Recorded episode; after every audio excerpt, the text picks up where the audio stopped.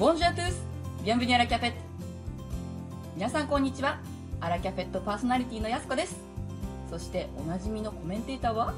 アンサンブルスタッフのミキさんです。今日もよろしくお願いいたします。ミキです。今日もどうぞ。よろしくお願いします。オンラインフランス語学校アンサンブル・アン・フランセプレゼンツアラキャペット。フランスフランス語が大好きなあなたに旬な情報をお届けする番組です。5月20日第174回アラカフェ。今日のテーマは夢を叶えるです。番組は2つのラインナップでお届けします。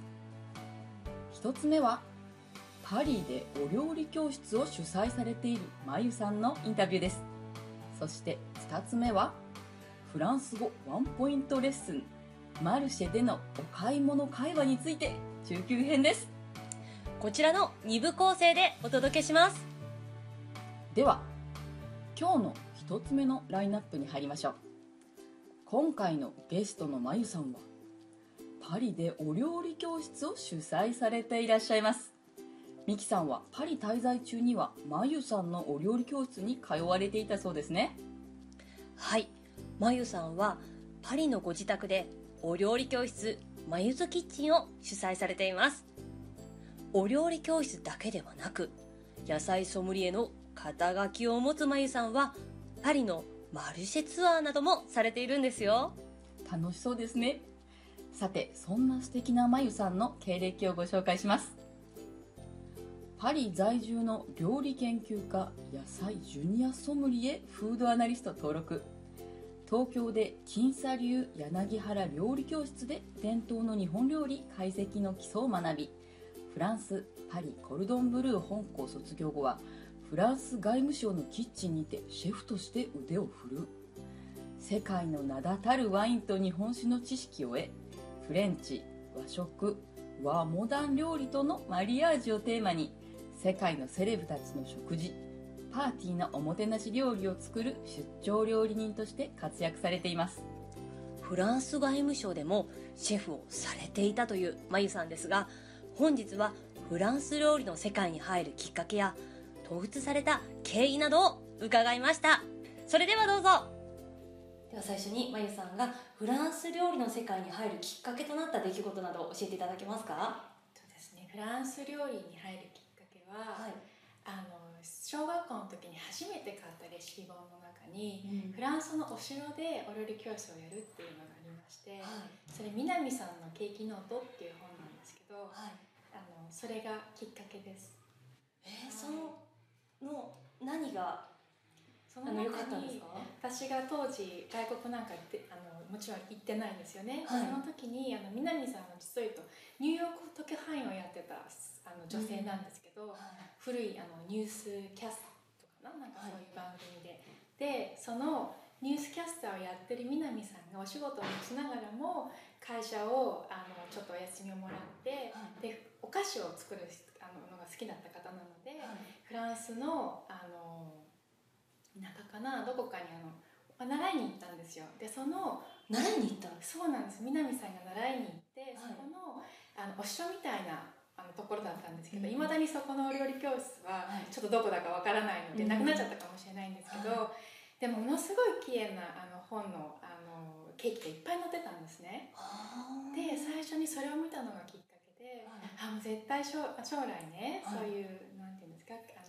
料理のケーキとか、まあ、当時はケーキだったんですけど、あの一度でもいいから、うんあの自分でも作ってみたいっていうのがきっかけですかね。そえちなみに何歳ぐらいの時だったんですか？もう小学校で最初に買ったレシピ本だったんですよ。あでも小学生の時から興味があったんですありましたね。全く別の世界だったので、もうもう写真のグラビアを見て、もうなんて綺麗なケーキなんだろうと思って、それが最初です。現在あのフランス料理教室とされていますが、フランスに来るきっかけとなった出来事など教えていただけますか、フランスに来るきっかけは、はい。あのコルドンブルーというあの有名な学校があるんですけど、あのそこに入りたくてうん。もともと南さんのあの料理教室行きたかったんですけど探してもわからないし当時フランス語なんか全くわからないのであの、まあ、いろんな自分なりにリサーチをしたところル・コルドンブルーっていうお料理学校にあうんのヒットしてあのもうそこがフランスにあるって言っってあの東京にもロンドンにもいろんなところで支店があるんですけどやっぱりフランス料理をやるんだったらもう本場でやりたいっていうことでそれであのパリに来ました。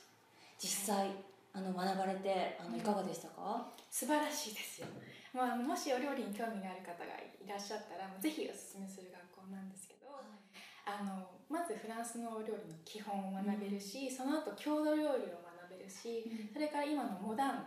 あのモダン料理といっていろんな国のあの影響があるあのインフルエンスのね、あの料理とかもう盛り付け方とかいろんなものまで学べるしあの素晴らしいのでいい経験なのでぜひあの行ってみたらいかがかなと思ってます。はい。ありがとうございます。まゆさんありがとうございました。子供の頃からの憧れ夢を叶えられたんですね私の小学生の頃の夢はまあちょっと恥ずかしいんですが今だから激白しちゃいますが歌手になることでした。しかしですね音痴ということにすぐに気づきその夢は諦めましたが安子先生はどんな夢をお持ちでしたか？私はあの考古学者になりたいとこう 小学校の卒業式のねあの場所では発言をしていましたねなんかあのモアイとかストーンヘンジとかすごく興味があったんです。石系ですか？意外ですけどもなんかねわかる気がしますよ。ありがとうございます。すごい興味深かったです、はい。さて夢を叶えられたまゆさんですがお料理教室だけでなく旬なお野菜や果物も扱うことからマルシェツアーなども開催されているということで今日のワンポイントフランス語はマルシェでの会話を学びましょマルシェはスーパーみたいに流れ作業ではないですからね。これをください。をはじめいくつ欲しいなどいろいろな表現を使うのでフランス語の学習成果を出すにはもってこいの場所ですね。うそうですね。マルシェの売り子さんたちは皆さんとても気さくな方が多いですので会話が弾むこと間違いなしです。さて種類によってはまちまちですが1月から5月までが旬な果物。これなんだかミキさんご存知ですか？うーん果物の旬は曖昧でちょっとあまり詳しくないんだけど冬から春にかけてなんだろう。うーん何でしょうかね。1月から5月でいちご。はいこれいちごのケツなんです恐れ入りました。ちょっとそれって親父ギャグかじってないですかね？じゃああのちゃんと一応調べたんですよ。さてそのいちごですがだいたいこういうパックで売っていますよね。この1パックをお願いしますをマルシェにいるイメージで言ってみましょう。レッスン始まりましたね安子先生。うーんと「ボンジュールジュブドレアンパックドフレーズシブプレいいですね。ちゃんと「ボンジュール」から始めるところがマルシェの雰囲気が出ていますね。そして「ジュブドレイ」が使えている点もバッチリです。でも日本語のパックをそのまま言っていませんでしたか？あーやっぱダメでしたか？うーんパックと似た言葉で「パケ」という言葉聞いたことないですか？うんあります例えば「アンパケ・ドゥ・ボンボン」というとキャンディーを一袋という表現になります。この「パケ」という言葉は実は包装した商品という意味合いがありますのでいちごが小さな入れ物に包装されている状態とは少し違いますよね。まあ日本のいちごは透明のセロファンで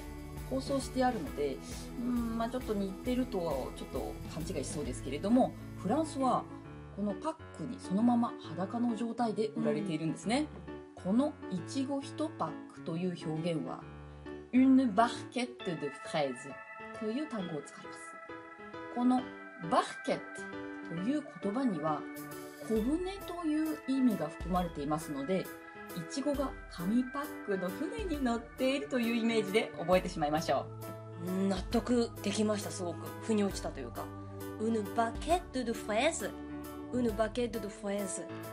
発音がなんかちょっと日本人に苦手なものがいっぱい入ってて難しいんですけどもウヌバケットルフレーズ